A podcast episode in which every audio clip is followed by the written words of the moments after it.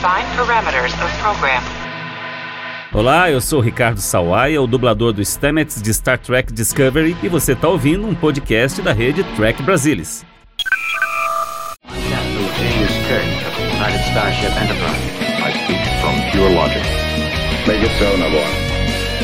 You cannot deny Cisco. There's coffee in that. Where no man has gone before.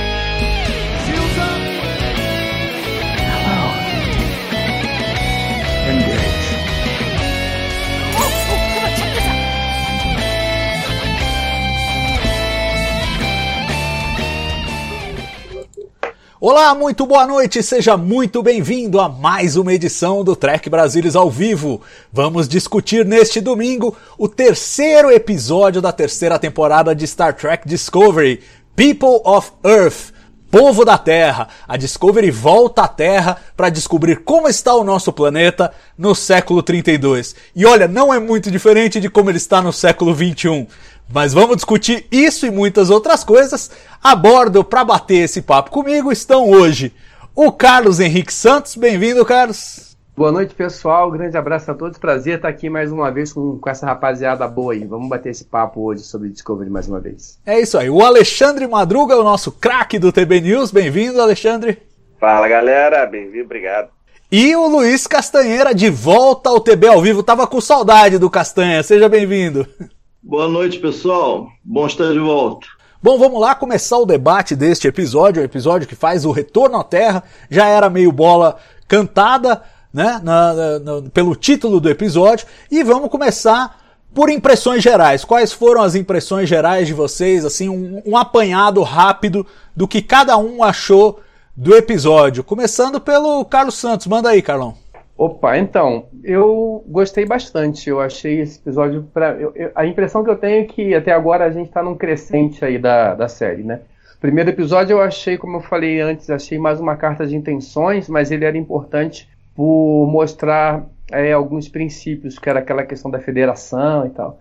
O segundo, acho que é um meio que um choque de realidade. E agora o terceiro, eu acho que ele cria um, um, uma situação, para mim foi interessante, é, de mostrar essa coisa da federação como. Pela primeira vez eu consegui perceber a federação como esse algo que o pessoal fala, é, a Michael fala que a, que a federação é, é uma ideia, né? E, e, e, quando você desconecta a, a, a, federação da Terra, porque a gente sempre viu a Terra, a Terra, a Terra, a Terra, eu acho que esse conceito cresceu para mim. Então, de uma maneira geral, acho que conceitualmente esse, esse episódio foi muito bom nesse sentido, né, de, de, de criar esse conceito. Eu acho que até um, um mini arco dessa questão da, da chegada, posicionamento dos episódios, é, é, é, contextualização do que está acontecendo. E, e também acho que tem aquela, aquela treminha básica ali, tipo, meio que nova geração, dos caras discutindo e resolvendo um problema. É, eu acho que tem um pouquinho disso. Acho que a Discovery, pelo menos nesse episódio, acho que ele conseguiu. A série, o episódio conseguiu fazer um pouco disso. Ele cria um, um, uma, uma, um cenário que acho que é importante para o contexto como um todo, mas ele tem uma pequena história contida que para muitas pessoas é importante, né? Não estou dizendo que seja que não seja, mas muita gente reclamava de das outras da, da outra da primeira temporada e da segunda e de Picard que, que era novela, que não acontecia nada. Então acho que esse episódio consegue alcançar as duas coisas de uma maneira muito bem feita. Fiquei bem, bem positivamente impressionado e a impressão que eu tenho é de um crescimento do, do da, da série até agora. E você, Madruguinha, o que, que você achou, cara? Ah, eu achei o episódio muito bom. Achei o episódio sensacional. A, a, a, o passeio na Terra foi bem interessante. O, o, o, enfim, Saru, graças a Deus. Estava todo mundo Tava todo mundo. Não é possível que não pode, não pode acontecer. Ah, achei sensacional o episódio, episódio muito bom. É, eu, eu venho falando que Discovery parece, eu acho que eu li isso numa entrevista do Frey. É, emoção parece que é a diretriz primeira, né? Nós vamos ter emoção sempre, emoção sempre. Eu gostei do eu acho que esse episódio, sintetizando muito, muito, muito, muito do que é esse episódio todo, eu acho que o episódio todo é o momento do Gene. bacana, bacana. E você, Castanha, o que, que você achou, cara? É, eu acho dois grandes riscos, né? O, um, um, risco é transformar a Terra que a gente chamava em outras épocas de paraíso em um mundo vastamente xenófobo, atirando para tudo quanto é lugar, até para as colônias mais, mais próximas, sem vínculos com a frota, sem vínculos com a federação. É meia, meia coisa começar do zero. E algo que tem ecos ou paralelos no mundo atual. Né? Então risco assim extremo mesmo, extremo. Foi, foi a grande reviravolta, foi a grande surpresa, talvez, do, do episódio. E é aquilo, a gente vai ver o que vai acontecer, o que, que vai sair daí, né? Espero que eles tenham entendido o, o tamanho do, da reviravolta que eles propuseram aí, né? E uma coisa que eu achei interessante, que é uma coisa que foi, foi talvez tenha sido até insistida demais durante o episódio, com uma, uma sutileza não existente, é que de alguma maneira a Michael, a Burnham se modificou. Então, de alguma maneira, a, a lembrança, a vida dela a bordo da Discovery, talvez a vida dela a bordo da, a, como oficial da Frota Estelar, seja uma coisa do passado, de um passado apenas de um ano atrás, mas de um passado talvez mais distante, como de outra vida. Isso eu achei potencialmente é, é, interessante, bem interessante. Só que eu acho que esse salto de um ano, a maneira como vai ser explorado, pode ser um problema, de, problema estrutural. Né? Então, vamos ver o que, que eles vão fazer com isso. Mas a ideia em si, né, e vai ser desenvolvida porque eles falaram, sei lá, tem cinco cenas, se eu não me engano, falando disso no episódio inteiro, tratando disso. Né? A própria atuação da, da Senica Martin Green é, é, é, é, é diferente, né? tem aquela um tipo de máscara que ela costuma usar, né? Nas cenas dramáticas ela, ela parece muito muito mais relaxada. Então a ideia é boa, mas vamos ver o que, que sai daí. Bacana. Eu, a minha sensação, gente, é assim, é, é impressão inicial. É, eu gostei muito de como Discovery parece uma série mais relaxada. A impressão que me dá é que nas. Isso relaxada no bom sentido, né? Não relaxada de relapsa. Relaxada de à vontade. Me pareceu que eles fizeram as duas primeiras temporadas prendendo a respiração, tipo, não sabemos se a gente pode pisar aqui ou se pode pisar ali. E agora finalmente eles sentem essa liberdade. Eu acho que essa liberdade se manifesta de forma é, contundente num episódio como esse, quando eles decidem simplesmente falar: olha, e, e se a Terra não faz mais parte? da federação. O que, que isso significa? Eu acho que é, é, o, é o, tipo de liberdade que eles estão é, aproveitando agora nessa terceira temporada, saltando para esse futuro longínquo, e eles podem fazer esse tipo de exercício. E nesse sentido, é, eu, eu acho que faz um paralelo com a própria, a própria postura da Michael né? E, e, essa coisa que o Castanha apontou aí também é, me chama a atenção, o fato de que ela é uma personagem transformada agora, depois de um ano que ela passou sozinha aí nesse, nesse futuro meio inóspito e meio desconhecido, e ela parece mais, mais à vontade é, na situação dela, embora mais, agora, de novo, meio desconfortável de voltar a Discovery e tentar se conformar a essa, a essa realidade que ela já tinha aprendido a desapegar. Tem aquela cena com a Tilly em que ela basicamente confessa que ah, gente, eu achei que não ia nunca mais ver vocês mesmo e estava tocando aqui o barco. E ela admite isso. Então, coloca ela numa situação, como o Castanha disse, eu quero ver o que, que vai vir depois. Mas eu, eu o, o que mais me chama a atenção, e é por onde eu quero começar a conversa com vocês, é assim, é a clareza que esse episódio tem de trazer um tema. Ele traz um tema, ele quer discutir essa coisa do isolacionismo, que é um tema muito é, frequente hoje, em tempos atuais, quando a gente vê, por exemplo, a descredibilização. É, descre... é, apareceu uma foto aqui, não sei o que é isso.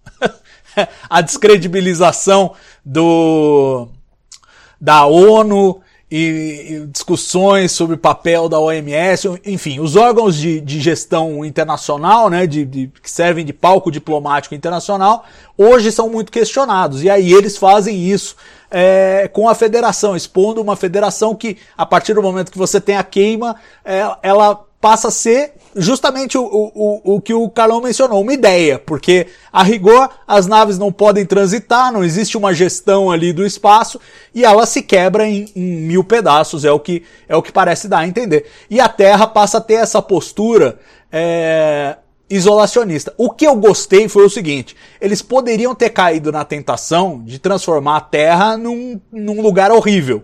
E eles não fizeram isso. Eles, eles mostraram, olha, isolacionismo é uma ideia esquisita, vai na contramão de tudo que é, Star Trek sempre defendeu, Mas ao mesmo tempo, se você olhar lá a Terra, tá todo mundo bem. Não é que não é que é uma, uma tragédia, um, um, uma distopia. Não é uma distopia, é uma opção. A opção do isolacionismo. E onde isso gera ruído nessa coisa da xenofobia, de você transformar, é, enxergar o outro como alguém diferente de você. E, eu gosto muito da metáfora que se usa aí, é, meio na cara, como Star Trek sempre faz, mas, mas é justamente por isso que eu gosto, que o cara no final era humano. Tinha toda aquela, aquela bronca lá de, de alienígena terrível e no final ele era humano. É uma inversão de expectativa típica de Star Trek e eu gostei muito. Mas eu quero saber de vocês justamente isso. O que, que vocês acham? O Castanha começou a tocar nesse ponto, dessa opção que eles fizeram é, pela Terra. Uma Terra isolacionista, mas ao mesmo tempo aparentemente futurista, aparentemente bem. Carlão, o que, que você achou disso? Carlão caiu? Não, tá é... tá aqui ainda. Não, eu estou aqui. ainda não caí, não. Bom, é, é, a questão do, do, tema em si, é, como se falou, é realmente é uma coisa muito atual, eu acho que infelizmente atual, e, e, acho que Jornada, ao longo da sua vida, sempre fez isso, né? Ela sempre, de alguma maneira ou de outra, ela tocou em, em, de forma direta ou indireta em temas é, que são inerentes assim a, a, a, ao nosso cotidiano, de uma, claro, de uma forma mais abrangente. Então, acho que isso é interessante, sim. Isso reconecta, acho que a série com, com, com, a, com tradição de jornada. Mas a questão da, da, da, da Terra em si, como opção de roteiro, assim, para mim faz sentido. Eu acho que no momento, se é bom ou não, é, aí já é uma outra discussão, mas eu acho que faz sentido se a gente pensar no que a gente sabe até agora que aconteceu. Assim, você teve um colapso, uh, e aí você, provavelmente nesse momento do colapso você tem recursos muito limitados, você tem situações é, em que você precisa fazer opções, fazer escolhas, e a escolha, no primeiro momento, foi ali realmente de tentar é, cuidar das pessoas que estão mais próximas. Isso pode não ser muito de uma, uh, como, eu, como eu diria, uma coisa muito é, nobre, mas é uma coisa muito humana. Né? Em situações de crise, em situações em que você realmente se sente acuado, é normal e é esperado que você cerque os seus e tente proteger os seus. É, então, acho que faz sentido uh, e acho que não, não peca de maneira nenhuma contra o, o, o, o, o que a série pode propor, dependendo da maneira como isso vai ser conduzido. E é claro que isso vai ser conduzido de uma maneira em que você vai, eu não diria ter uma federação nos moldes da, da federação que a gente conheceu, mas ter um cenário que indique é, alguma coisa nessa direção. Então eu acho que é, para mim foi bem, bem, foi, foi, foi normal. Eu, eu, eu acho que, que funcionou bem. Só um, um parênteses aí sobre o que o, o, o, Castanheira comentou sobre a questão da Michael, e, e, eu concordo que não foi nada sutil né, a maneira como eles abordaram isso, porque para mim, no momento em que a Michael apareceu no final do segundo episódio, a gente descobriu que já tinha passado um ano que ela estava lá, ficou muito claro que isso é, transforma a personagem, porque ela não teve que lidar, ou na verdade ela, ela teve que lidar sozinha uma, com uma situação absolutamente é, é, é, impensável. Ela está no local, sozinha, sem os amigos, ela lidar com, ela teve que lidar com essa perda. Talvez ela já estava achando que não ia encontrar mais essas pessoas. Então, o simples fato dela ter chegado ali, ter, ter que lidar com essa perda, é, é muito diferente do que se eles tivessem chegado juntos, ou se logo depois a Discovery tivesse chegado, que anularia todo esse processo da Michael. Então, obviamente, para mim, ela é sim uma pessoa totalmente diferente. E aí eu acho que o Luiz tem toda a razão, assim, é, eles batem tanto nisso, eu acho que é até desnecessário, mas isso para mim é muito óbvio. E você, Madruga, o que, que você achou do tratamento que eles deram à Terra? Te soa razoável nesse mundo em que a viagem em dobra se torna uma coisa super rara? E assim, você vai falar, bom, eu, eu, eu, vou, eu vou me preocupar com o meu quintal aqui em vez de ficar pensando na civilização na galáxia. É, funcionou para você essa, essa leitura deles? É, eu, eu, acho que é importante a gente também refletir sobre o momento que esse roteiro foi feito. A gente, quando o roteiro foi feito, quando foram feitas as gravações. Mas como a gente sabe que eles trabalham muito adiantado, como o próprio Kurtzman falou, que eles pensam bastante à frente, a produção desse roteiro é totalmente American First, né? é totalmente Sim. focado em América fechada, em América não quer saber mais de ninguém, é só nós, primeira gente, primeira, segunda gente, terceira gente. Tá na cara que a produção desse roteiro foi feita bem lá atrás. Nesse momento em que a América First estava bombando lá com o seu distinto governante que lá se encontra até o momento.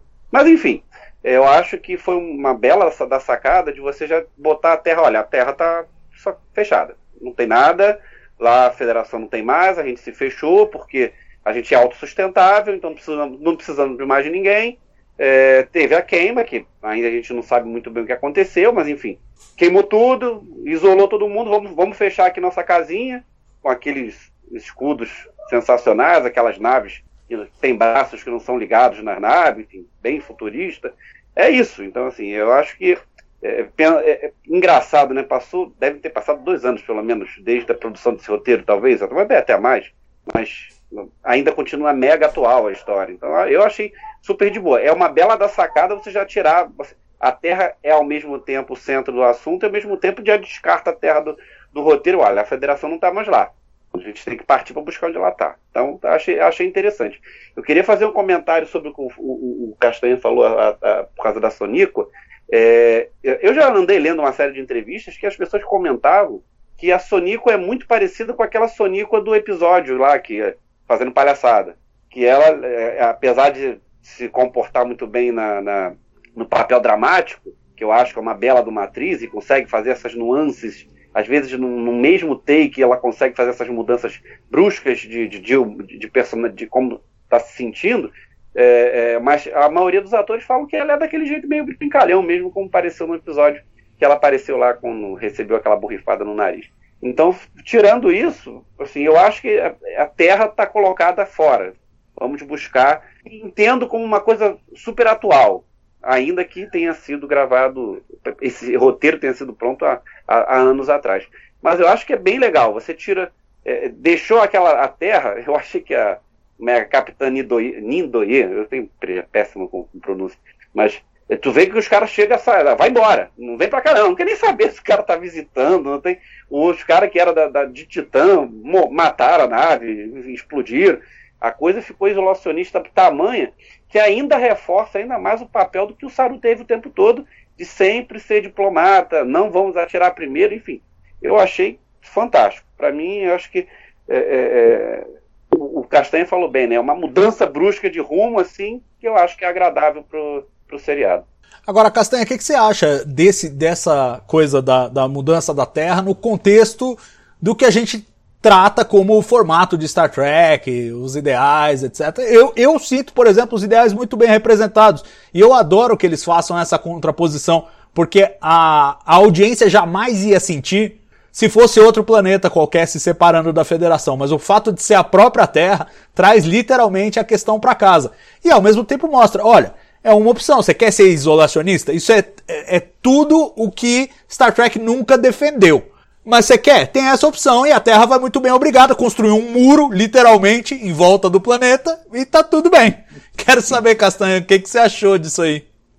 Tá, vou tentar falar duas coisas. Uma é voltando, acho que você, algo que você falou no primeiro, no, na primeira live, né?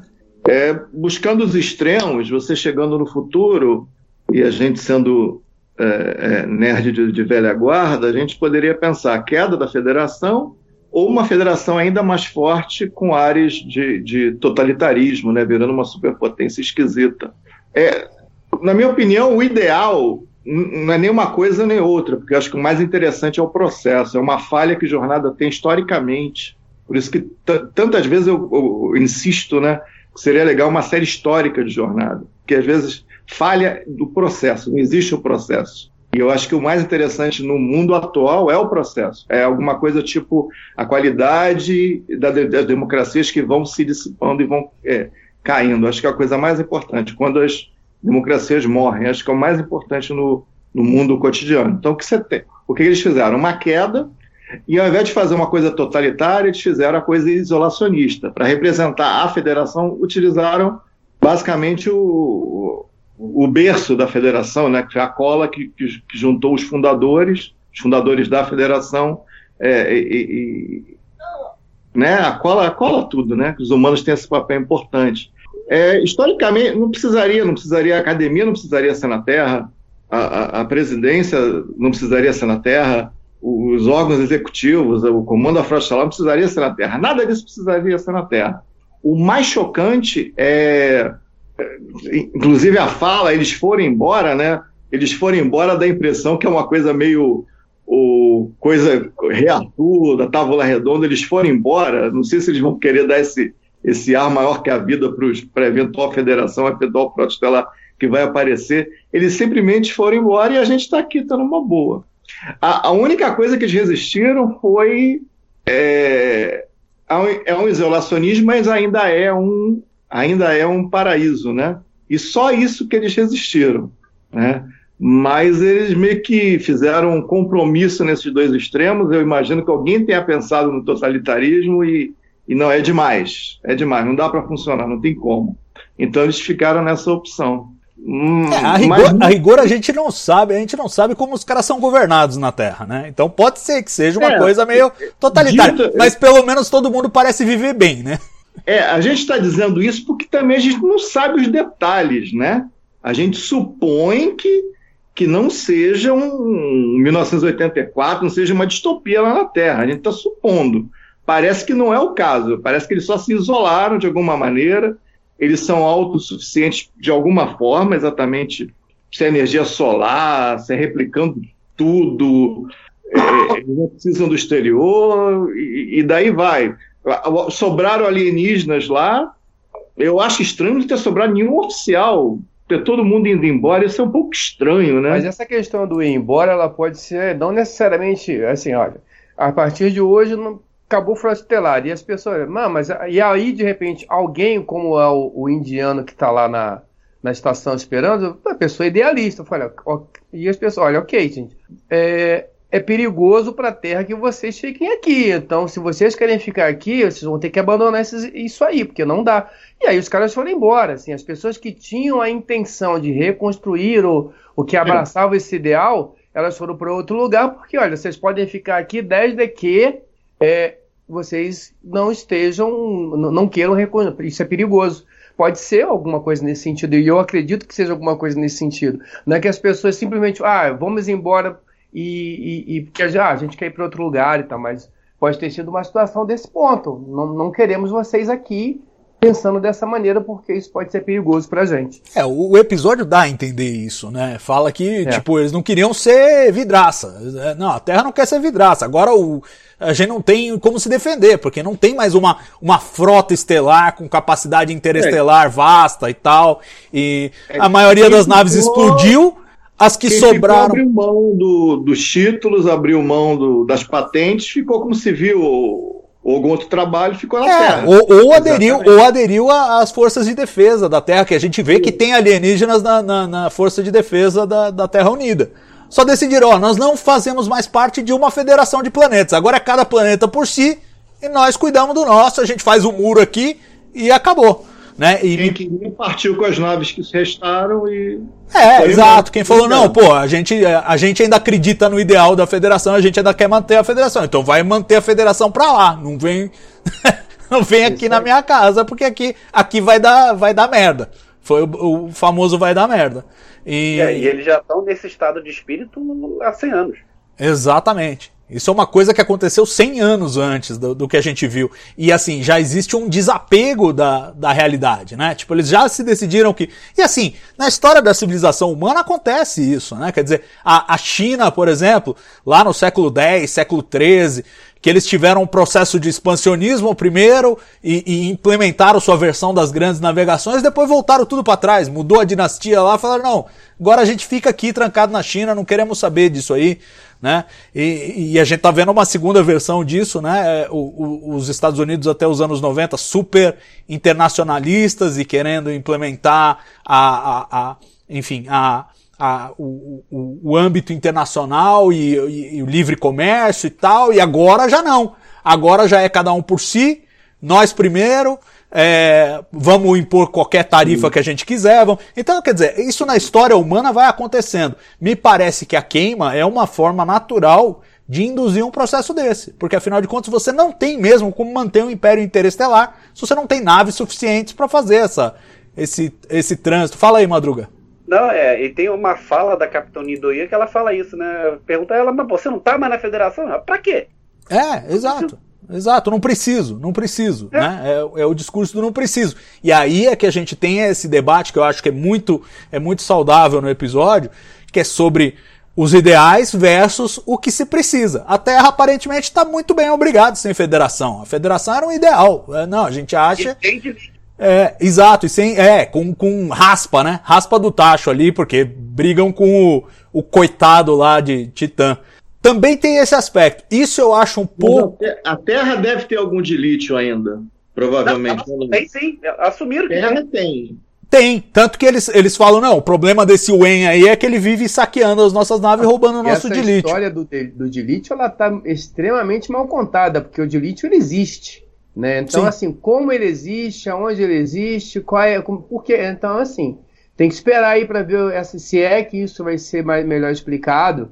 É, essa história do de lítio, ela tá mal contada pra caramba, assim, né? Porque, por um lado, parece que todo, tudo entrou em combustão, mas não é verdade, que ele existe. Mas ele existe, foi, foi é, um- é um- é uma outra fórmula de de lítio, o que, que é isso? Mas o de lítio ele continua lá. É, eu, eu acho que nesse episódio a não- gente, a gente aprendeu um pouco sobre isso, né? Principalmente, na- eu acho que foi uma das coisas bem sacadas de ter feito a Michael chegar um ano antes, é que já pegamos esse atalho e, e já temos um pouco mais de informação sobre isso. Então vamos lá, recapitulando o que eles disseram. É, em algum momento, 120 anos atrás, coisa assim, com relação ao período que nós estamos, o de lítio se tornou inerte. Ou seja, o de lítio, que é aquele cristal que serve para juntar matéria e antimatéria de forma controlada dentro de um reator de dobra, não, ele, ele se tornou inerte, aquela reação se tornou descontrolada. Nas naves que naquele momento em que aconteceu isso, elas estavam em dobra, ou seja, estava tendo reação de matéria e antimatéria, elas explodiram. Foi como um- uma ruptura de reator de dobra. Explodiram. As que não estavam em dobra, todo o de lítio que estava lá se tornou inerte, se tornou inútil para acionar o motor de dobra, mas elas não explodiram, né? Mas mesmo assim aquele de lítio se perdeu. E o que acontece é que o pessoal tem achado a raspa do tacho aí de, de lítio que ainda funciona. Num canto, no outro canto, a gente vê que é, é, é principal, o pri- o principal instrumento de controle sobre os tais dos, dos portadores são essas instituições como o- os Orions e, e os Telaritas que usam essas, esses essas restos de, de, de lítio pra trocar com os portadores. Ó, tipo, te dou esse cristalzinho, você leva essa carga pra mim. E eles viraram os caminhoneiros da, da galáxia, né? É. Mas, Salvador, É isso que a gente sabe. Você acha, e eu, é uma pergunta que assim, que foi só o de lítio da Frota Estelar que foi pro saco? Não, acho que não. A gente tá vendo uma crise em escala galáctica. A gente tá vendo os Orions, eles têm, mas eles têm pouco. Né? Porque senão eles já teriam dominado todo o resto. Aí a gente seria parte de outro império que não, que não o nosso, que não É, a federação. exatamente, é o- é então não. penso. Então acho que pelo menos naquela região da galáxia que a gente conhece, a coisa meio que foi geral. Né? Agora, Mas, Salvador, ficou pra você. Eu não, eu não. Pra mim não ficou claro o fato do, de lítio inerte. É, eles falaram isso nesse episódio. Quando a Michael tá explicando aquele flashback que mostra as naves explodindo, ela fala exatamente isso. Pode, pode voltar lá, ela fala isso. É, Que ele controla a reação de matéria e antimatéria. É. Quem não tava em dobra, ok, mas quem tava, bum. E o, pró- e o próprio Saru, quando chega na Terra, justamente. E é engraçado que a Michael olha pra ele, do tipo, ó, não vai falar merda agora, hein? Você tem que falar a coisa certa. e ele fala: não, não, a gente não tava em dobra quando aconteceu, por isso que nós ainda estamos aqui. E eles fingem que voltaram pra Terra em impulso. Tipo, estão há séculos voltando e É, voltaram agora. nisso, não. Não, não durou muito essa. Saru é muito mal mentiroso. Eu não acredito em nada do que ele falou. Não, gente, mas ó, vamos, então vamos pegar esse, esse caminho. Saru, Saru agora finalmente é o capitão oficial. A cena eu achei muito, muito legalzinha, do tipo, não, não precisamos nem falar sobre isso, Saru é você. E todo mundo sabia que era ele. Eu sabia, vocês sabiam, todo mundo sabia. Se não fosse ele, seria uma distorção absurda do que foi a temporada anterior e do que, do que, de qual seria a trajetória da série. Vocês estão satisfeitos com o Saru capitão? Sim. Natural, gente. Só ele queria conversar com a Michael, mas não, não, tem, não teria nem sentido. Mas ele é muito gentil. Não, Ele eu é acho que é Quem só queria conversar era de- ele próprio. Não é só por uma questão de gentileza, né? Ele é, ele é extremamente gentil e tudo, mas primeiro porque assim, uma- a gente já tem que descartar a Giorgio, não pode ser Giorgio. É Poderia ser a Michael e poderia ser a, a- a- o Saru olhando para o que aconteceu olhando para a segunda temporada. No momento que a gente abre a, tempo, a, a, a terceira temporada, primeiro tem esse, essa distância da, da Michael, e aí, como o Luiz colocou bem no começo, essa, essa distância de um ano altera um pouco né, a visão que a pessoa tem das coisas, e aí, obviamente, isso é muito pessoal. Mas o, o, o, segundo episódio, eu acho que tem essa função, entre outras, mas essa função de o Saru ele assume a posição, ele assume o comando, ele assume a, a, a, a, ele faz o que tem que ser feito, ele chama a responsabilidade para ele. E diferente da Jojo, acho que o segundo episódio ele tem uma, uma, uma um significado especial nessa, nessa, nessa luta ali, entre, da, nessa disputa entre o Saru e a Jojo, que é o, o, o, Saru, que é o representante do Estado de Direito, da democracia, da liderança a serviço das pessoas, e a Jojo, que é a, a, a representatividade do, do, do, do, do, de um sistema totalitário que busca somente a, a liderança pela opressão e em benefício próprio. Então, acho que ali naquele segundo episódio foram montadas as bases até institucionais para que a gente quisesse o Saru como capitão, não só porque ele mostrou competência para isso, mas também porque institucionalmente eu acho que isso tem a ver com a proposta que a gente viu é, que é o que a gente acredita que vai ser, que vai ser de reconstrução da frota estelar. O Saru não só vai ser esse capitão, como ele também vai ser esse símbolo de reconstrução do Estado de Direito que a gente espera que aconteça no, no, nessa terceira temporada de Discovery. Então, para mim, faz todo sentido, não só pelo que a gente conheceu do personagem, pelo grande trabalho do, do Doug Jones, mas também por, por essa questão simbólica para mim. Agora, às vezes parece um pouco que é o capitão certo na hora errada, né? A gente já viu a Jojo salvando a hora lá no, no episódio 2. Aqui no episódio 3 também ela, ela dá uma encurtada na diplomacia, né? E faz o cara sair de cima do muro lá mostrando que ele é humano. E a, a, sensação que me dá é assim, é que o, o, o Saru tá num extremo como o, o, o, ideal, aquilo que a gente gostaria de ver no universo. A Jojo tá no outro extremo, como aquilo que o universo pode se tornar de pior. E a Maiko acaba ficando no meio do caminho. Eu sinto que ela tá entre esses dois extremos, não sei o que, que vocês acham. Pelo menos nesse episódio, é, pareceu um pouco assim, né? Você vê, ela, ela, ela toma aquela decisão, aquela saída pela, né, pela tangente ali resolve fazer um plano, inclusive sem consultar o Saru, que eu acho que é meio forçada de barra, ela podia ter consultado o Saru, né? E ela dá, ela dá uma resposta que eu, na vida, adoro dizer que é melhor pedir desculpa do que pedir autorização, né? E realmente é. Mas ela não precisava ter feito aquilo com o Saru. Acho que sabota a autoridade do Saru e ao mesmo tempo me parece que ela não está mais disposta a seguir a hierarquia ali é, da frota estelar. Como é que você viu, Castanha, o, o, a, a Michael no meio dos dois aí? É, acho que tem dois memes nesse episódio, pelo menos. Um meme é quando a. Tem, os dois têm a ver com a Michael e com, e com o Buck. É, quando a Capitã Indói fala não, a gente vai entrar aí e vai ver se tem pirataria. Aí a, a Bana e o, e o Book, BNB, né? Saem da ponte de fininho com roupas civis para botar o uniforme, para dar aquela disfarçada, né? Isso eu achei muito engraçado. E o outro meme é ela suportar a, a, a capitania do Sauru e tal, e já pegar a nave com o suprimento todo de dilítio da, da nave junto com o Book para fazer para fazer um truque que eles fizeram antes, né?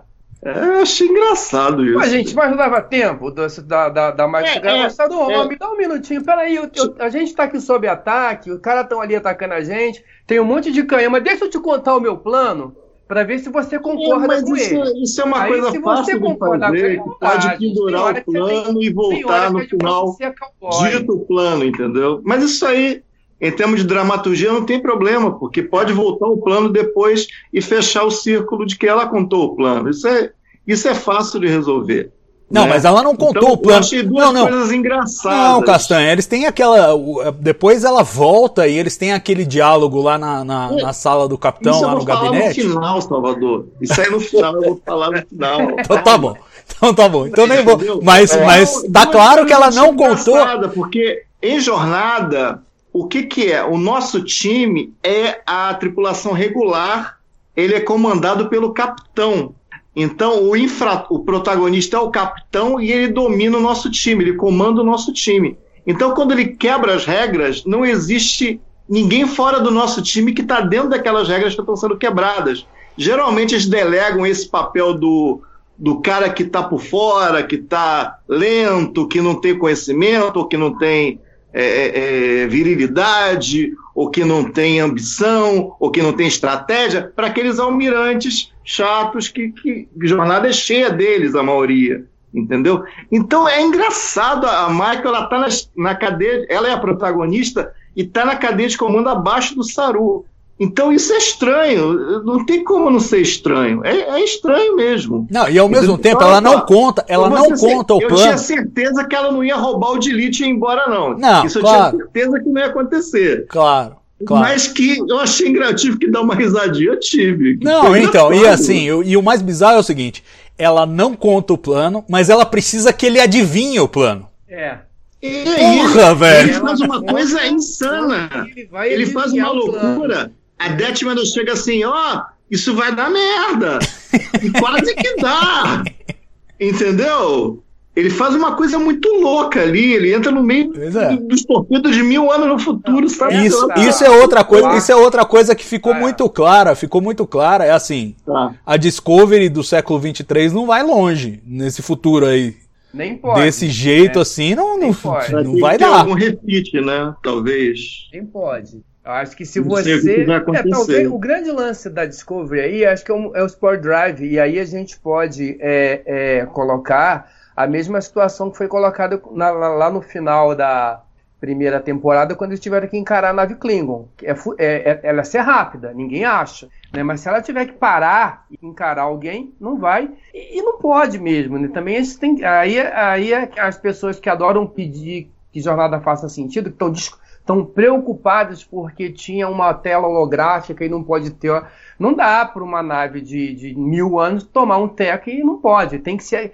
Tem que ser aquilo. Vamos fazer um exercício. Se você pegar hoje um, um, um, um míssil de um destroyer e jogar em cima de, uma nave, de um navio de 100 anos, ele vai despedaçar. Entendeu? Então, acho que. Agora, eu acho, eu acho esse lance que o, que o, que o Luiz falou do, do uniforme, eu não achei engraçado, mas depois eu como é que ela sabia né, o que, que ela tinha que fazer antes da menina, antes da, da capitã falar o que, que ela ia fazer, ela já estava saindo realmente. E toda essa execução da, da- de ter que contar com, com o Saru, a, você im- imagina o que aconteceu, que quando o cara baixou o escudo, eles foram lá e trouxeram o cara de volta, mas tudo é muito essa parte é toda ela é muito jogada assim eles confiam muito que a gente vai é, é, entender e comprar a solução praticamente sozinhos Não, eu, eu, eu acho a cena do. E aí vou, vou jogar a bola pro Madruga, mas eu acho a cena do uniforme muito emblemática pelo seguinte: porque ela mostra primeiro o, o, o Book desconfortável achando que a Michael tá querendo empurrar ele pra frota. Ou seja, tá querendo vender aquele pacote de valores dela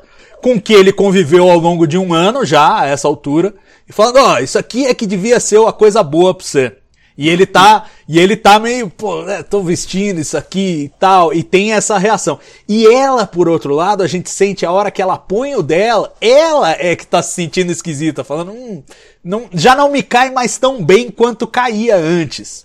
E eu acho muito interessante, é isso que eu quero passar pro Madruga, a relação entre o Book e a Burnham, porque quase dá vontade da gente seguir essa série, né? Tipo, vamos seguir a série da, da Burnham com o Book pela galáxia. Me parece às vezes mais, mais interessante do que a história da Discovery. Acho que funcionou muito bem esses dois personagens juntos. O que, que você acha, Madruga? É, tá, todo mundo torcendo pros caras já ficar junto, né? Tá bem, já, eles já que eles vão ficar, então, né? Mas é, eu acho que é importante uma coisa que tava, tava até anotando pra não esquecer. A gente vai falando um monte de coisa. Eu acho que a, a- a- aquele, aquela parte que fala é, da Michael e que ela, ah, não vou, é melhor pedir desculpa do que permissão. Eu acho que é ali, é essa toda essa cena, desde que eles saem da ponte, que ela percebe que, ah, olha, não pode ter pirataria, ou seja, é, eles não são, são meio persona não grata, né, o que ela é agora. E ele sai da ponte, e aí ela vai sai da nave sem autorização. Eu acho que é só para reforçar o que mudou da Michael.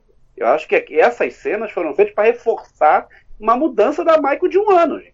Eles, se eles não fazem isso, ia parecer a Michael de ontem. Não, tinha que parecer uma Michael de um ano de diferença. Aconteceu muita coisa, ela tá diferente. Eu acho que isso só foi feito, só foi colocado em cena dessa maneira para reforçar que a Michael tá diferente. E, e, e, a, e a Detman, é Detman que, que ah, ela com aquele todo de receio, que contesta uma, uma ordem do capitão, ainda juntando com o fato de quando ela, a Michael fala uh, que descobre que um monte de nave explodiu e a Detman pergunta quantos morreram?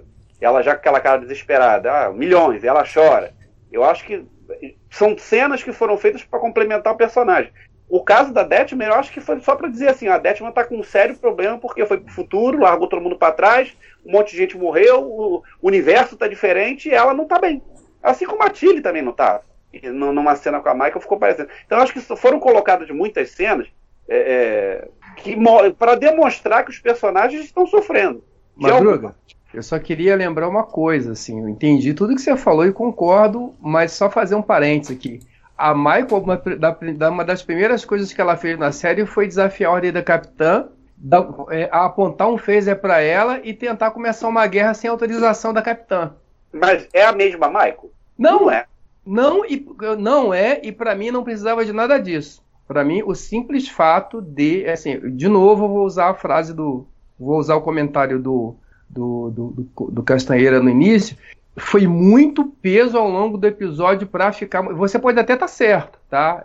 Pode, ter, pode, pode ser que a, a, a, intenção seja realmente essa. E aí volta no que o Castanho falou. Muito peso para ficar mostrando uma situação. É óbvio que a Maicon mudou, né? E aí toda hora você fica voltando naquilo, toda hora você fica voltando naquilo. Talvez, acho que pesa um pouco. Mas.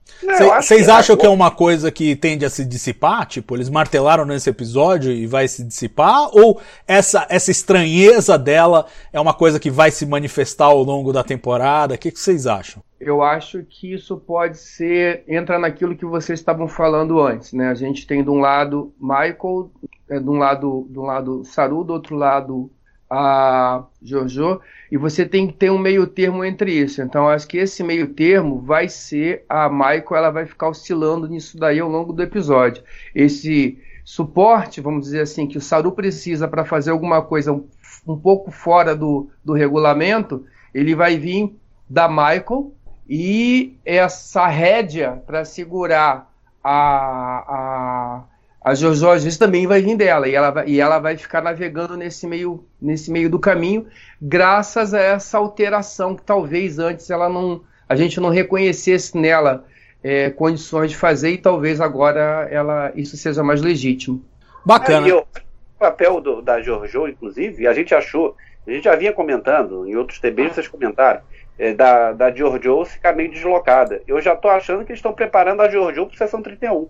Eu acho que do jeito que a coisa está se formatando, é, parece que a sessão 31 vai ser nesse período mesmo, porque parece que é o que vai ser necessário. Então, eu acho que. E, e adorei as tiradas da por sinal. para mim foram ótimas. É, eu, eu, espero, sinceramente, que eles façam nesse tempo, até porque eu não quero mais pulos pelo, pelo tempo. Bom, então, gente, vamos falar ah, da introdução da Adira. Nós tivemos aí. É, tem algumas cenas auxiliares, o, Madruga mencionou a coisa da Detmer, eu gostei que eles mantiveram aquele tom de tipo, ela ainda não tá bem, ela tá meio bagunçada das ideias, é, foi bom que mantiveram essa continuidade do episódio anterior.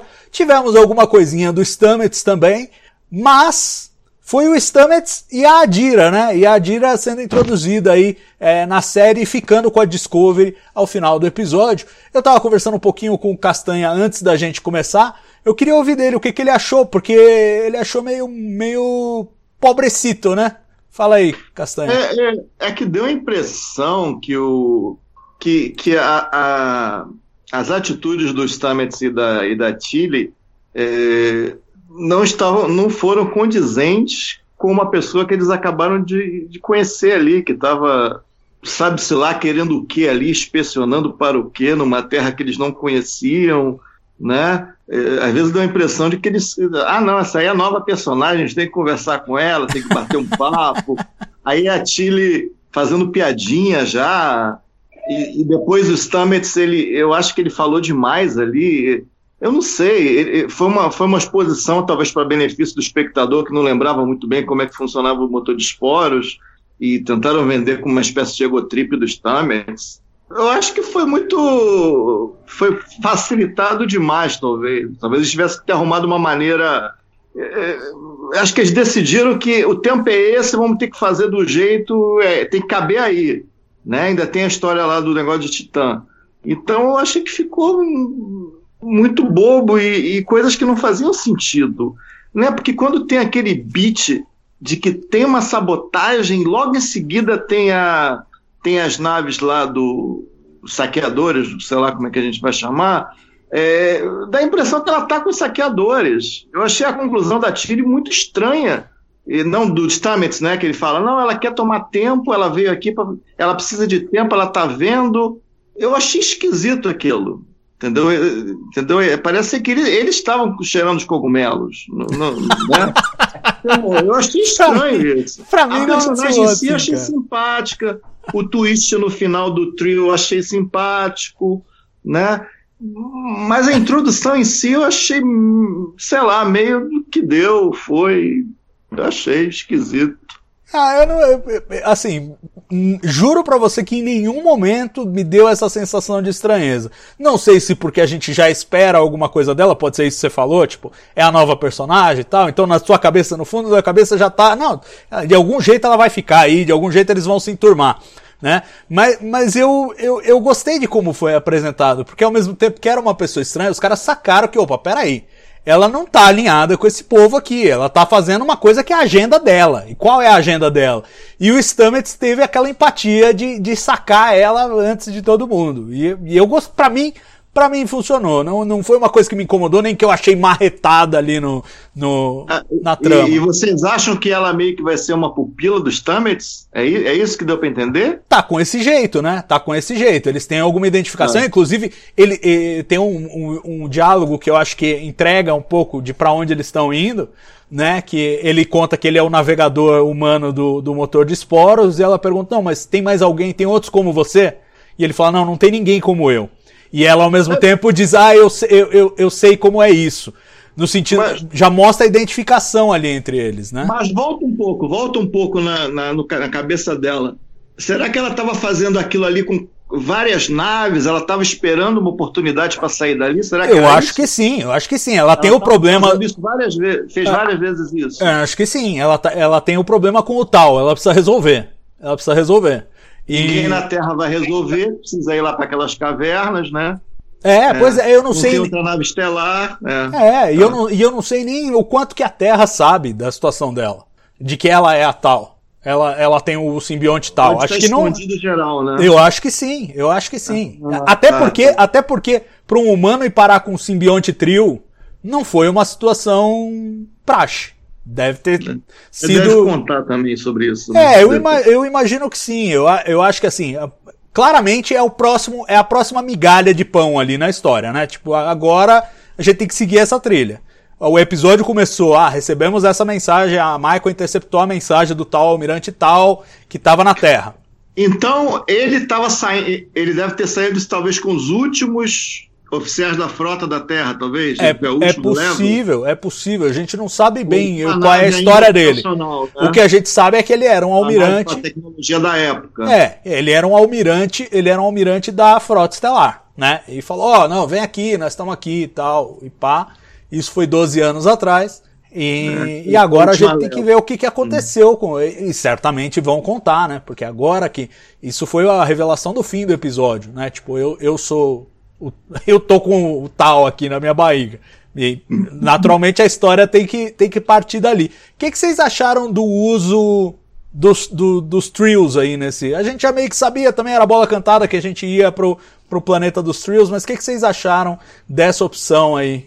Carlão. É, eu não parei para pensar muito nisso, não, mas eu acredito que vai servir um pouco como fonte de, de consulta, né? Porque a Michael ela tem um pedacinho aí da, da, da história, do conhecimento pelo esse um ano que ela passou e ela recolheu algumas informações, mas ela estava bem distante e com essa postura isolacionista que provavelmente não só a Terra adotou, mas é bem provável que as, as informações sejam escassas. Acredito que o fato dela estar ali, do simbionte, ter esse, esse, esse viés, né, de, de, de passar por várias e várias vidas, é, isso vai ser uma possibilidade, né, de se conseguir informações de outras épocas. Agora, como eles já deixaram claro ali que ela tem dificuldade para acessar essas informações, eu acho que isso vai ficar um pouco como aquele sentimento da Troy, né, lá na nova geração. Quando era conveniente, ela sentia, quando não era, ela não sentia. Então, eu acho que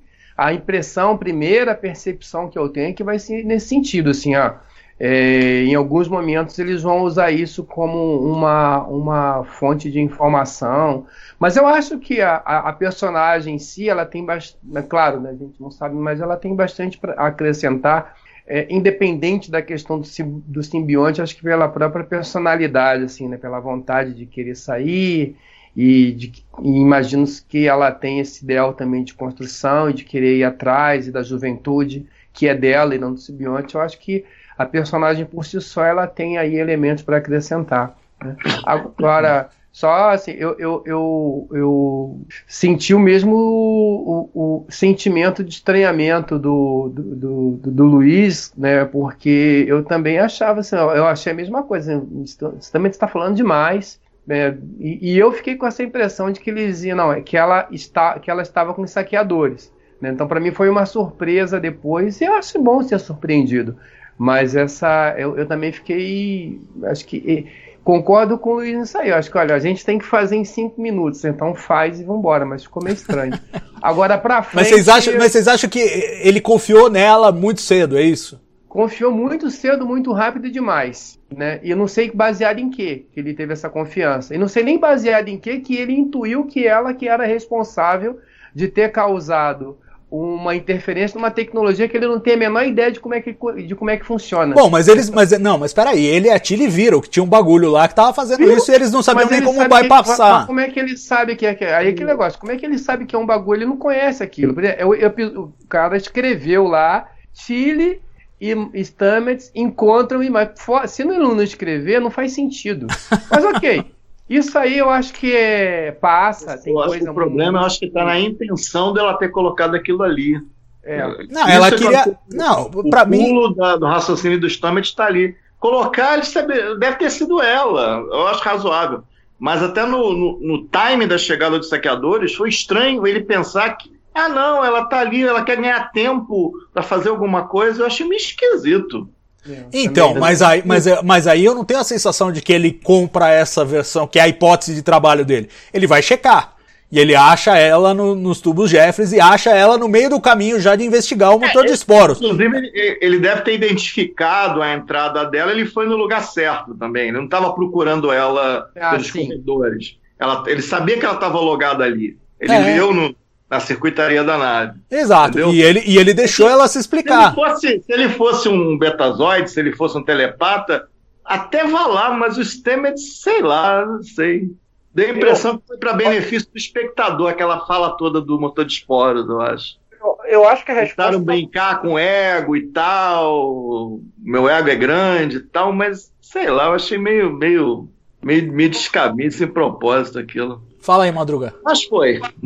Eu acho que a resposta está numa cena, quando ele questiona ela e ela fala assim: então eu vou denunciar vocês. Ah, se você quisesse denunciar, você já tinha feito. Você tem outra intenção.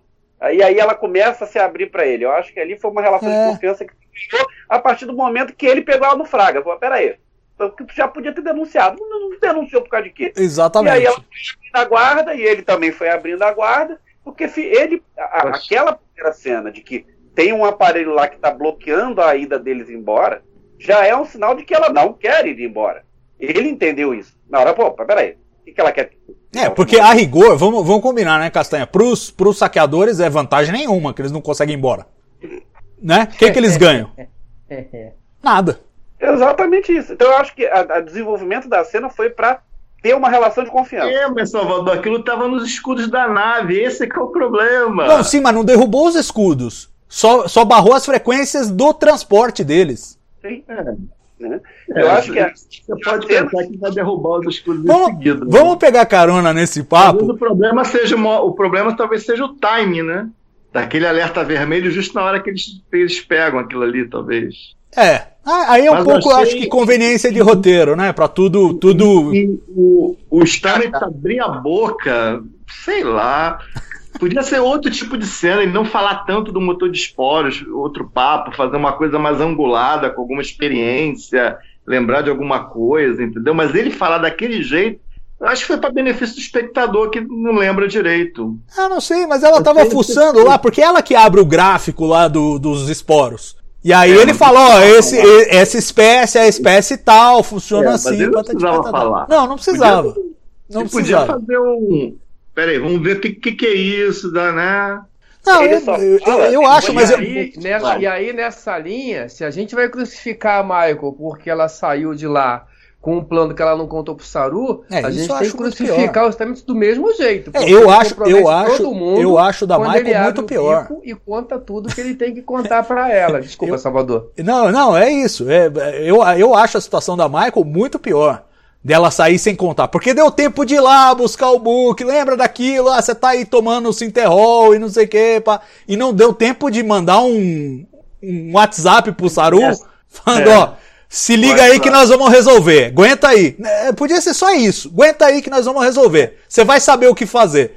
E pronto, já, já mostra uma cumplicidade, mas não. O que eles precisaram foi introduzir uma desconfiança artificialmente, para ter depois aquela conversa no gabinete que o Castanha queria falar. Então vamos falar dela agora, Castanha. Eu acho que a gente já podia antes. Eu vou ouvir o Madruga primeiro, que levantou a mão.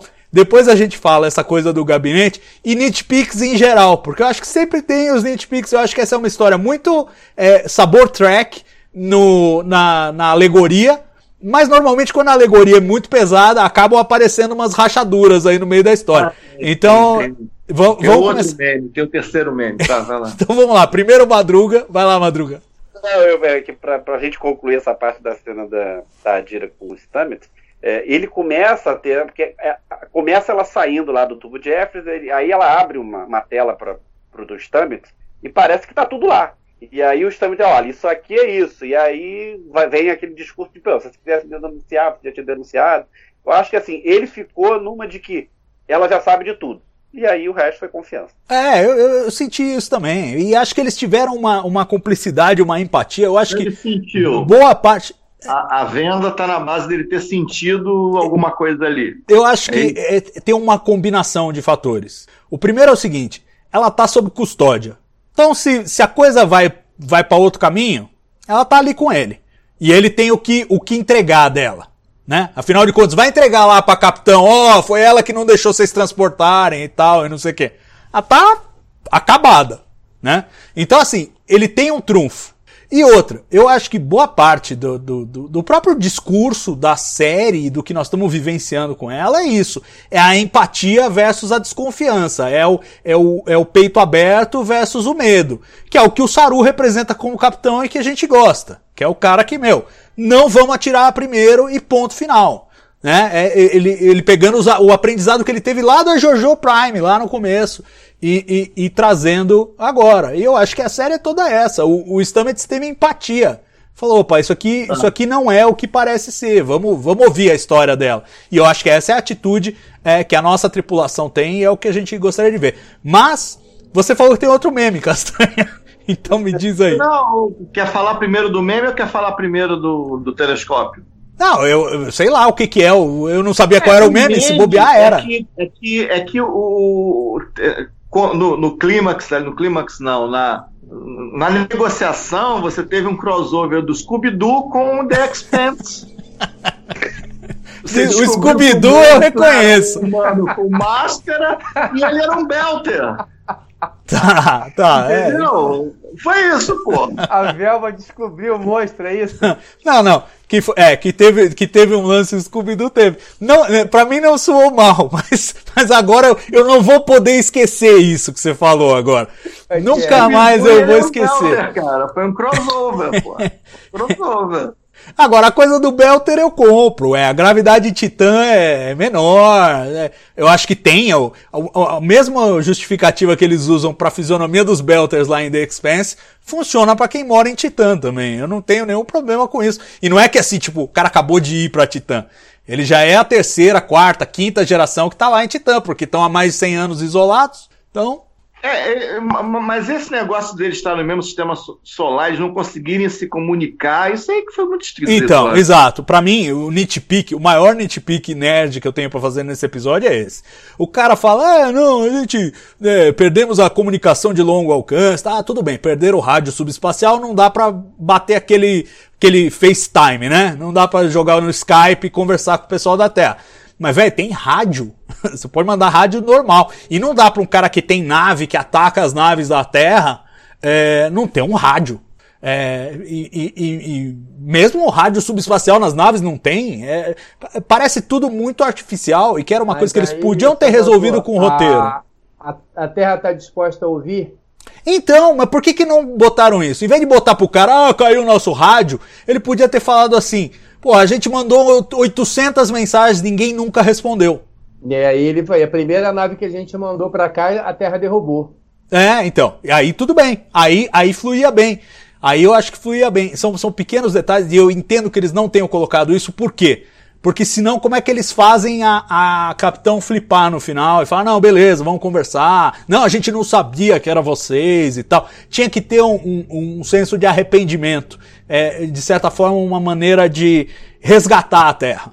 Né? Tipo, a Terra, a Terra ter direito ao arrependimento que eles fizeram desse isolacionismo xenofóbico maluco que eles adotaram. Né? E, é, porque, porque comunicação tinha. Lembra que a Michael falou que mandou mensagem para Terra Lise e demorou meses para responder? Não, sim, tudo bem, mas aí é, de novo, não, não me pergunte como, nem, nem de onde, nem quando. mas não vamos, mas a, a, o, a, o ponto é que nós estamos falando Titã Terra. Então a gente nem precisa entrar no âmbito da ficção científica de como funciona o rádio subespacial, se tem é, é, redistribuidor de sinal, se não tem, se vai direto, se. Não. Nós estamos falando de rádio, nós estamos falando da Cassini mandando as fotos de Titã pro Jet Propulsion Laboratory na, na, da NASA, em Pasadena. Então, é, é isso que para mim soou um pouco estranho. E, poderia ter sido remediado assim, de forma simples, com um texto. E, e, e, essa é uma coisa que incomoda um pouco em Discovery. Eu acho que melhorou bem. Eu acho que eles estão mais atentos à ciência. Eu, eu por exemplo, o, o Linus no episódio passado foi falar do, do espectro visível dele, e eu fui checar o número, ver se bate. Ah, legal, isso aqui casa com você. Dá pra você imaginar o que, que o Linus enxerga com base no número que eles jogaram aqui, não é uma coisa jogada pro alto. Então eles têm um cuidado maior com ciência, mas aí eu achei que é uma rachadura na história que podia ter sido resolvida. Mas de novo, nitpick, não estraga, não estraga. A série clássica você vai achar um desse por episódio e tudo bem, ela continua sendo maravilhosa porque a mensagem é maravilhosa. E nesse caso, eu acho que é bem isso. Mas eu quero saber de vocês, os nitpicks que incomodaram vocês. Eu achei essa, essa do, que vocês falaram, eu acho que vai a ideia do que o Carlão falou. É só reforçar que a Terra não queria ouvir ninguém.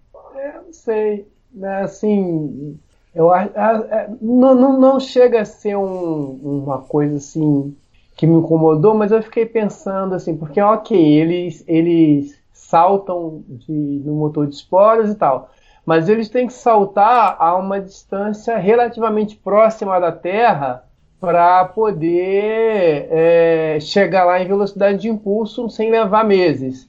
E aí, a, pô, a Terra não achou estranho aquela nave, aquela nave simplesmente brotar, né? brota ali, mas como é que vocês brotaram aqui e tal, mas é um problema menor também, é mais uma coisa minha, assim, não, não vi nada de tão. Mas isso eu fiquei pensando na hora, assim. Mas é como a própria reação da, da, da força da Terra também era da era de, de, de não, não, ser muito receptiva também, que tá, faz sentido. Uh, eu fiquei com uma lembrança, já que vocês falaram, o Luiz falou do, do, do Scooby-Doo, eu fiquei com uma lembrança de Babylon 5, quando eu via a, a, toda essa coisa da, da, força de defesa da terra, a cor dos uniformes e tudo, não é uma crítica, só uma lembrança, me lembrou um pouquinho Babylon 5 ali, no, a, a, a, parte da, que a gente vive da terra. Não eu, eu acho que ele tem esses, esses, esses problemas de, de história assim, né, de da gente ter que comprar um pouco ali a questão da Dira, é meio jogado, a história lá do plano da, da Michael, não dela não ter contado, cara, sim, de novo, eu acho que não dá tempo, tem coisas que você tem que resolver, mas o plano todo, né, você tem que confiar que um monte de gente vai adivinhar que um monte de coisa vai acontecer, é, é esquisito, você tem que confiar também em muita coisa. Então, as coisas que mais me, me incomodaram talvez tenham sido isso aí. Você, Castanha? É, eu acho que eu já, em termos de nitpick, eu acho que eu já, eu já falei. É, uma, só uma coisa que eu fiquei curioso. Vocês acham que no final das contas o Saru disse que era tudo mentira e, e abriu o jogo com a, com a capitã? Ou ficou na mentira? Ou ah, ela percebeu que, que era mentira e não sabe a verdade? Ele tem que abrir o jogo, porque não, não tinha como. Ele abriu o jogo no final. É, não sei qual então, jogo né? que ele abriu. Não sei. Por exemplo, acho que o motor de esporos eles não entregaram. É, a Dira ficou de bico fechado e não falaram. É, será que, que ele falou que eles são viajantes no tempo? O que, que foi? Porque viajante no tempo é uma coisa que a tecnologia da frota pega. A Pegava, né? Discovery... Pegava, né? Mas, mas, mas, não tem como ler que o negócio é de, outro, de outra época? Ah, bom, aquela coisa de leu, datação quântica chega, e tal. Pela, pelos sensores aqui, a nave de vocês é entre século 23 e 25. Não, é lá... Alguma assinatura, tem, não tem assinatura temporal de alguma coisa? Datação? Acho que acho que. É, eu, não, eu não sei, Castanha, é, tipo, o quanto. Uma o quanto... muito rasa. Não, eu, eu também acho que é complicado, mas de novo, a gente está supondo em cima de tecnologia inventada. Né? E ao mesmo é. tempo a gente sabe que teve um acordo que os caras derrubaram é, tecnologia de viagem no tempo. Pode ter incluído tecnologias anti-viagem no tempo também. Né? Da mesma forma que o pessoal faz, faz é, acordo para diminuir arsenal nuclear e faz acordo para diminuir arma antimíssil. É, é tudo. É, pode ser que tenham derrubado isso também, a gente não sabe, de novo. E é, e é tudo ficção nessa parte. Né? Então. Mas você, qual é o feeling? Você acha que ele falou ou não? Eu, eu acho que ele eu acho que tanto faz se ele falou ou não. Os caras querem que ele vá embora, né? Eu, eu, eu acho que a tendência dele era abrir o jogo a partir do momento em que eles estabeleceram ali um, um rapport, né? Estabeleceram uma, uma boa relação. E, e é legal e é auspicioso é, a conversa que eles têm no final, ele e a capitão. É... E os bancos de dados é, foram pro brejo. Eles não sabem que a, que a Discovery existiu, eles não conseguem reconhecer como uma nave que, que foi a fabricada. Essa, a essa altura, a essa altura, a gente não sabe nem se eles têm a base de dados da frota estelar. Ou se a frota é. estelar levou a base de dados junto. A gente não sabe, né? Então é difícil, é difícil de, de, de, de especular sobre isso. Ela fala então de 23 a 25, então você, ela meio que deu um chute ali também, né? É, mas isso com base, com base em técnicas de, de construção, né? Ela olhou o perfil de construção da nave e falou: ah, isso aí tem cá. Mesmo jeito que a gente é fã e olha para um design de nave e fala: pô, isso aqui não tá, tá no século errado, isso aqui tá no. É a gente olhando as naves auxiliares lá e falando, pô, essa nave ela auxiliar não tinha um tá sensor tá temporal, né? Ela tinha espectrometria no máximo, é. É, eu, eu não, assim, eu não, não iria muito longe também, até porque me parece que a, a, Terra tem toda uma atitude de não, não queremos saber. Vai embora. É, sai é, fora. Eu acho que esse que é o grande. É aí que pega, assim, cara, eu sei, mas não quero saber. Vai embora, eu sei. É. Não me conta. Não, se é gente boa, Saruma, vai embora. Assim. É, é meio assim. Se você me contar, eu vou ser cúmplice. Vai encontrar a frota lá, depois não, você me eu, postal. E, assim. e, e, eu, e eu gostei o tom em que terminou a conversa. O Saru falando, pô, espero que um dia, né, a gente jogue no mesmo time e tal. Ela, ah, é legal, boa sorte. Tchau. É. achei que, achei que é, foi o jeito certo de terminar, porque se terminasse né, de uma coisa artificial do tipo, ah, não, então vamos retomar e tal. Não, porra, é, essas coisas tem que ir devagar. E, e é um medo que eu tenho. E é um medo que eu tenho de Discovery. Se Discovery restaurar a federação à sua glória em uma temporada. Andar, volte, fica bom em cinco minutos, é complica, né? É. Fica fina, fica é. meio ruim. Só uma coisa que não foi o, o colega aqui do, do, do, lá do chat que comentou, o J. Araújo, né? Que se o Stamets morrer, acaba também a série, né? Nesse momento, sim. É, assim, eu não digo que acaba, acaba, porque eles têm o DNA do tardígrado. Então eles podem replicar o experimento do Stamets. Agora eu não sei o quanto que outro saberia navegar. A, par, a parte biológica dá para replicar. A parte técnica, eu não sei. Teria que de repente pegar a Chile, que manja de motor de esporos e submeter ela ao ali, experimento. Chaves, não pode deixar ele fazer nada. Deixa ele trancado. Só tira É. quando o Arnaldo for, for saltar. É, mas ao mesmo tempo eu não vejo como essa tecnologia não acabe se disseminando em algum ponto. Né? É, Em algum momento os caras vão falar, porra, a gente precisa replicar essa porra aqui, que é a única coisa que funciona. Então, mas eu espero, como tudo, que seja devagar. Não pode ser no episódio 7, entendeu? Não, não, não pode. Tem que ser uma coisa, vamos aos pouquinhos, vamos costurando. Eu acho que agora eles estabeleceram um contato com a Terra, eu já acho legal, ótimo, deixa nesse ponto. Quem sabe mais pra frente evolui pra uma, pra uma conversa diplomática mais intensa. Mas por enquanto é isso, estabeleceram o contato. Lembraram Foi- até, olha, tem um universo lá fora. Tanto, né? Se a pessoa tem expectativa de que ah, eles vão para a Terra, vão basear na Terra e vão investigar a partir da Terra, é uma senhora reviravolta, né? É. A pessoa que tem expectativa para basear a série na Terra, acabou, não, não queremos vocês aqui. Se vira, vai dar voltinha. Ah, e eu acho que de certa maneira é, mantém esse espírito de discovery que eu gosto muito, que é de discutir a nossa situação atual. Porque nos anos 90, na era Berman, é, tava todo mundo nessa vibe da federação. Então era muito fácil você dar a federação como uma coisa dada e botar todos os problemas nos outros planetas. Agora a gente vive uma situação é, de momento em que isso não tá dado. Isso não tá dado. É igual a, a série clássica discutindo Guerra Fria. É a mesma coisa. Tem que discutir. E lá na Guerra Fria era quem? Era a Federação e os Klingons. Não é que eles, não, não, a gente não envolve, o problema é sempre do outro planeta. Não, não, não. Não, não, não. A gente viu o Capitão Kirk brigando com os organianos porque ele queria fazer guerra. A gente viu isso.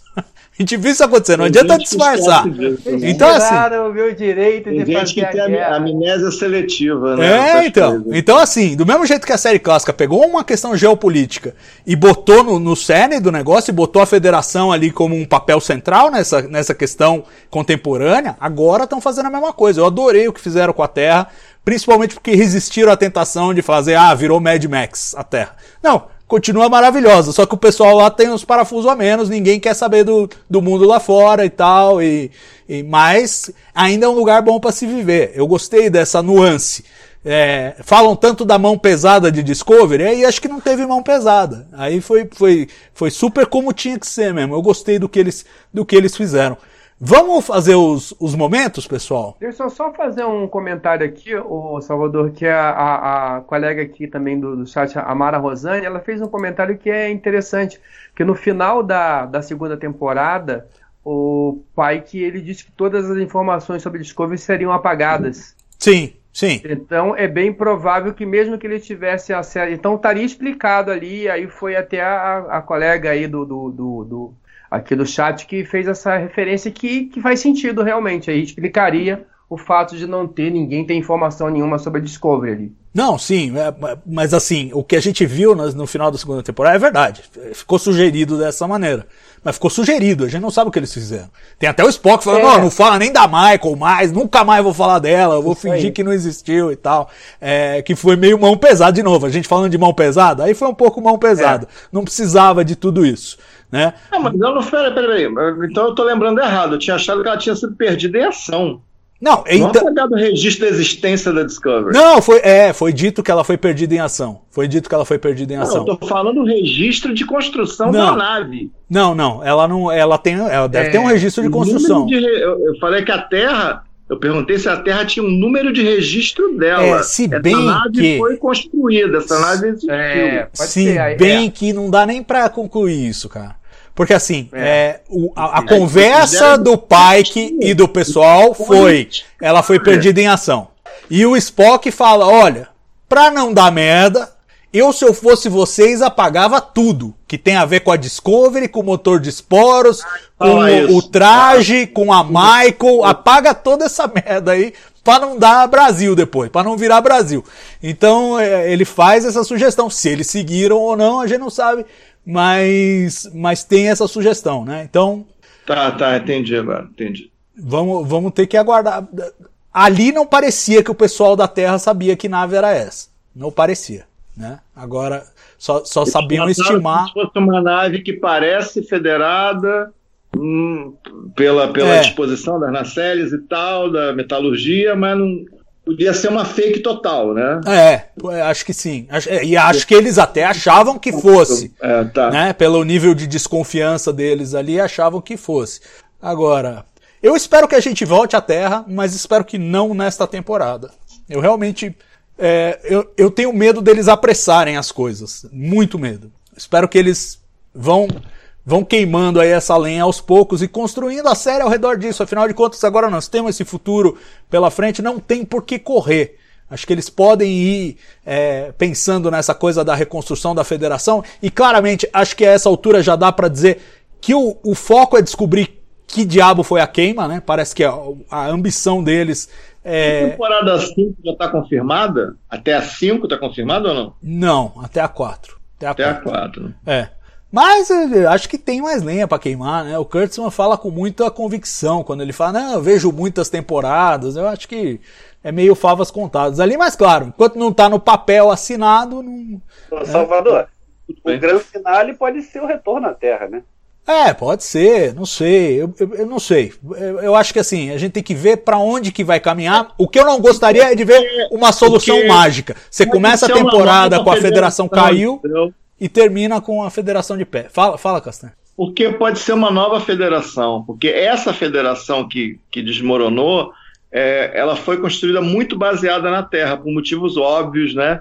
Que, que a gente se coloca no time que está construindo aquilo por metáforas de uma parte americana, de uma parte União Europeia, metáforas assim. Ela foi construída muito baseada na, na coisa humana, na visão humana, historicamente serviram de cola para grudar os fundadores. Essa nova federação não precisa ser assim. A frota, a Terra pode ser um país, um país, um, um planeta, digamos que nem seja fundador. Não, pois é. E, e é o seguinte, e é o seguinte, e é o seguinte, se a frota e a federação saíram da Terra, elas estão em algum lugar. Deve ter em algum lugar, deve ter alguma coisa, né? E eu acho que a, o- a próxima migalha de pão é essa, justamente. Tem lá o almirante tal, que em tese saberia isso, mas a Adira ainda, né, vai, vamos ter que ver o que, que vão fazer com ela para ela entregar isso. Acho que pode ser o que o Carlão falou aí, de servir como referência, um- meio que um amuleta ali, manual de instruções do, do século 32. Fala, Madruga. Eu acho que a Grey é, é trio, né? Mostraram como se fosse. Então pode ser que o simbionte não vai poder ficar no humano. Pode ser, pode ser. Vamos, vamos ver o que vai acontecer. Vamos fazer os momentos, pessoal. Já estamos quase uma hora e meia aqui. Vamos, vamos, vamos, vamos. Então vamos lá. Carimbo do Dinho, que é o que o Castanha mais gosta.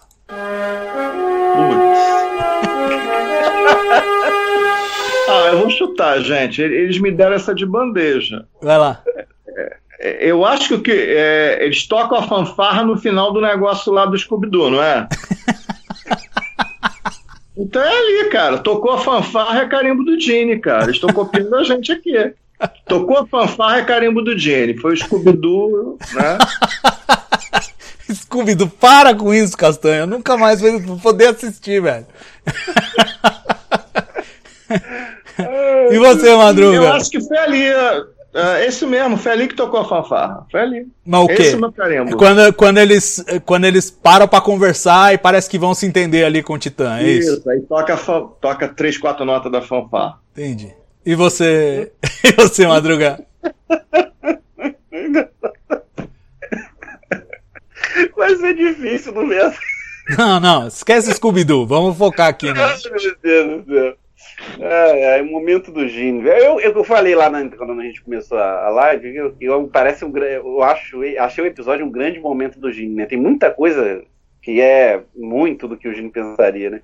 Eu acho que é a ideia que o Saru chega e fala, a gente tem duas versos que não dá pra escolher dois, né? Então, o Saru tá envolvido nos dois, mas acho que o Saru fala assim, a, federação não atira primeiro, e tem uma outra que quando o cara tira, sai a máscara lá, o capacete do, do homem lá de, do Titã, ele fala, ele vira pra, pra menina da Terra e fala assim, eu acho que você precisa ouvir um pouco. Então eu acho que é aquela ideia do diálogo, da diplomacia, e acho que é, o Saru tá envolvido nos dois momentos. Mas assim, como tem que ser um só, eu diria um segundo. Eu acho que ele chegar e falar assim, eu acho que você precisa ouvir um pouco e parar de chegar, de chegar às conclusões sem, sem conversar.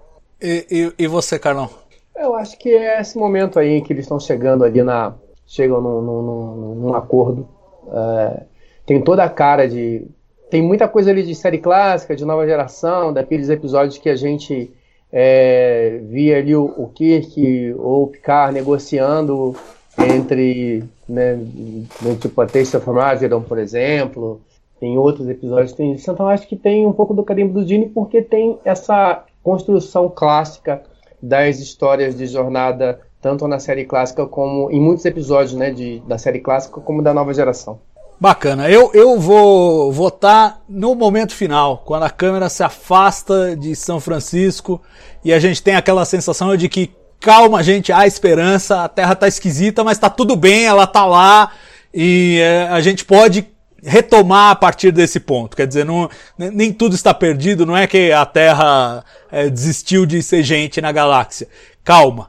É, e, e, eu, e eu gosto daquela aquela sensação que dá de, é, de esperança mesmo. Você olha para aquilo e fala: não, tudo bem, a Terra do Futuro ainda é um lugar legal, a gente ainda não está onde a gente gostaria de estar, mas estamos nesse, estamos nesse caminho, estamos nessa trajetória. Para mim, esse é o, é o momento carimbo do Gene. Vamos com o momento cérebro de Spock, que o Castanha acabou de destruir ele, né?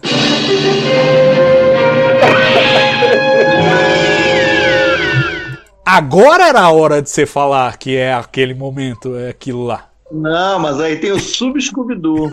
Qual é o Sub-Scooby-Doo? O Sub-Scooby-Doo é a pernada da Imperatriz do cara, pô.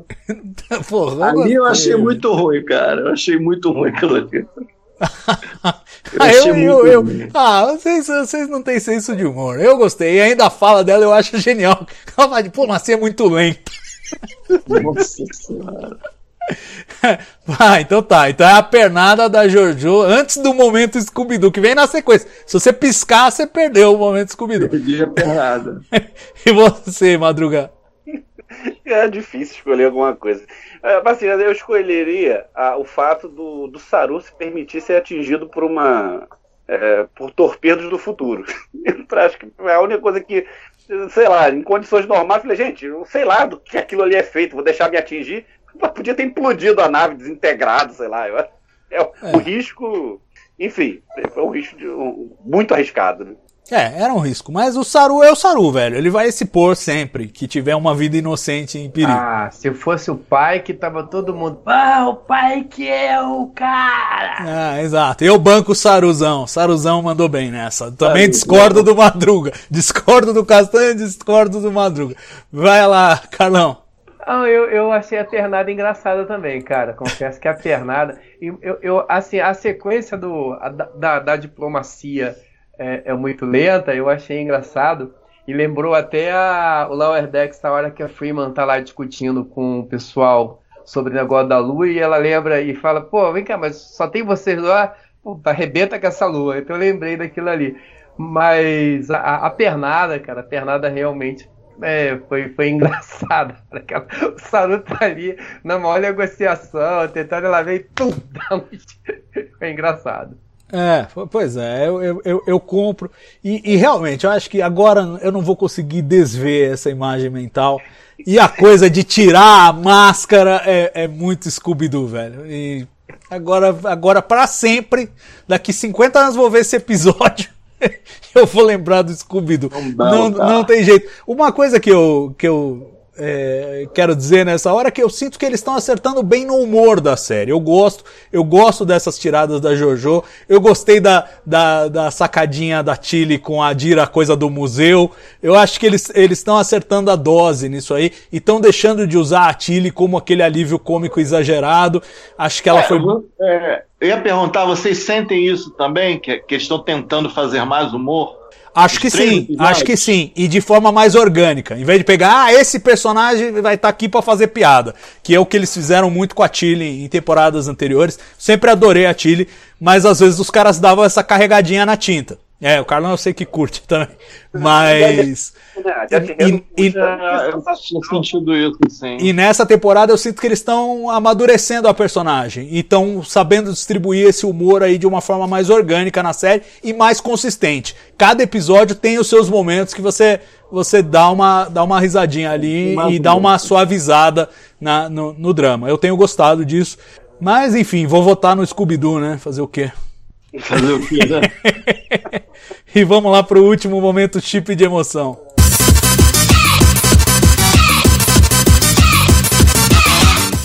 Já vou jogar o meu de cara, que para mim é a chegada da Michael na Discovery, aquela, aqueles abraços todos, a cena funcionou bem, a, a, a comunicação não verbal dela com a JoJo, do tipo, a Jojo diz, eu, tô preocupada, e a, e a Michael fala, eu sei, e a Jojo fala, mas não tanto assim, e é tudo sem diálogo, né? É tudo só no olhar ali, pra mim, para mim é, foi, foi o momento mais emocionante, com menção honrosa pro diálogo entre a Michael e a Tilly no corredor. Quem É, tem. eu, eu gostei da cena do, do telescópio, porque talvez se fosse outro personagem no lugar do Saru, ou algum, a expectativa de algum espectador é, é, em relação àquilo ali, fosse pensar do Saru querendo dar um esporro nela, querendo dar uma bronca, querendo dizer que está decepcionado. Ele não, ele calmamente, ele abriu aquele estojo, mostrou o telescópio, foi mostrando aquilo ali. Quando ele abriu o telescópio, aí, aí o plano e o contraplano do rosto da, da Burna, ela fala: É, eu deveria ter te contado. Eu achei bem legal essa cena. É, até mais pelo lado, talvez pelo lado do Saru, porque a, a Burna é, tá meio em transição, né? Tá meio em transição do que ela quer estar ali, não quer estar ali, sente saudade, mas não sente saudade, parece de outra vida, não parece.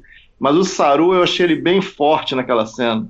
É, por mais que a gente, alguém possa pensar que ele bobeou, que ele fraquejou, não sei, mas a atitude dele em relação ao que a Burnham fez, eu achei muito, muito, muito boa. Eu achei que, que, ao invés de enfraquecer, fortaleceu o personagem é, dele e eu acho que a Burnham entendeu aquilo ali. Talvez seja um pequeno ponto de virada para ela também. Mas em termos do Saru, eu gostei bastante. E a cena final é bacana. De maneira geral, também gostei. É, eu, eu, eu, eu gostei muito do Saru e a coisa do telescópio eu acho que diz muito sobre o personagem, de como ele é by the book. Que ele já era o capitão interino, mas só quando ele se tornou de fato o capitão, ele falou: Bom, agora eu posso pôr minhas coisas aqui no Agora posso escritório. colocar os isso mesmo, exatamente. Madruga, e você? Eu concordo com todos que você falou, Salvador, também, e essa do, do, do, do Castanho também é importante.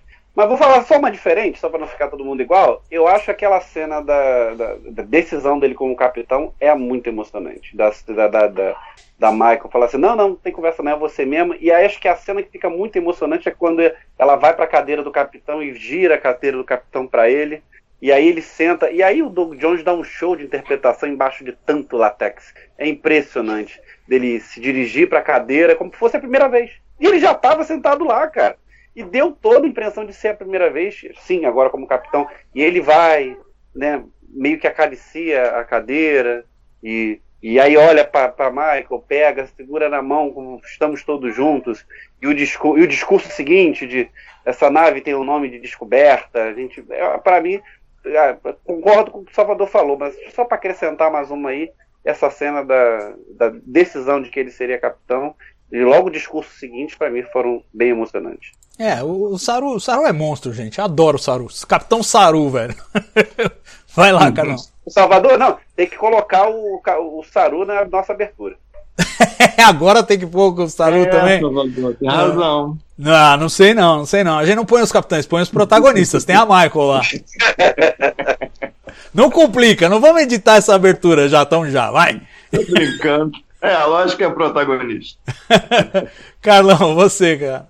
A cena da árvore, para mim, ela é muito bacana, ela é muito representativa, porque é é de uma maneira muito simples e mostra ali uma, uma sensação de, de, de pertencimento, né? De minha terra, da onde eu venho, o que eu sou, o que eu represento, mesmo que tenham passado todos esses anos, mesmo que tenham passado todos esses séculos, mesmo que as pessoas que eu conhecia não estejam mais aqui, mas aqui é o meu lugar, daqui foi daqui que eu vim, daqui para aqui talvez eu volte um dia e, e, essa sensação de pertencimento, de porto seguro, mesmo não ficando lá, eu acho que fica muito claro nesse, nesse, nessa cena, que é uma cena muito bonita, uma cena muito bacana.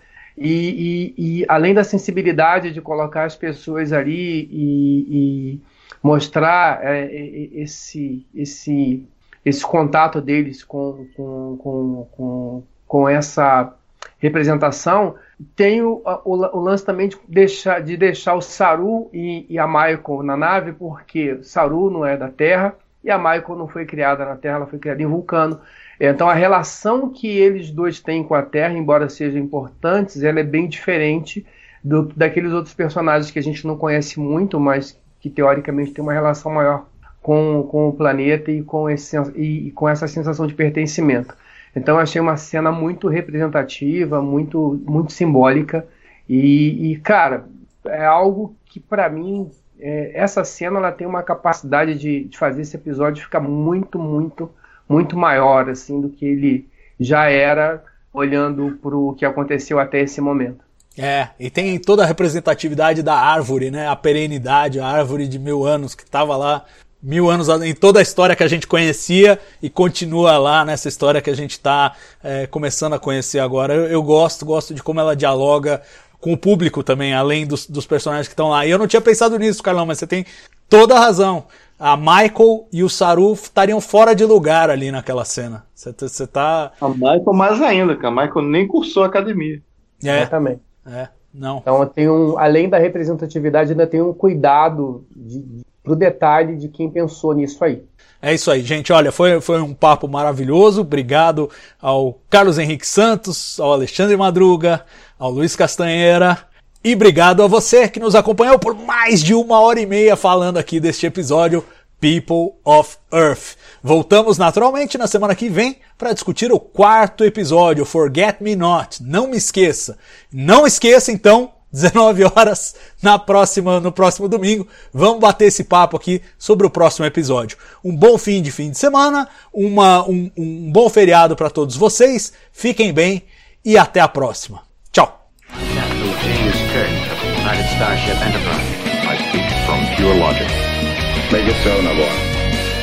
You cannot deny me, Cisco. There's coffee in that letter. Where no man has gone before.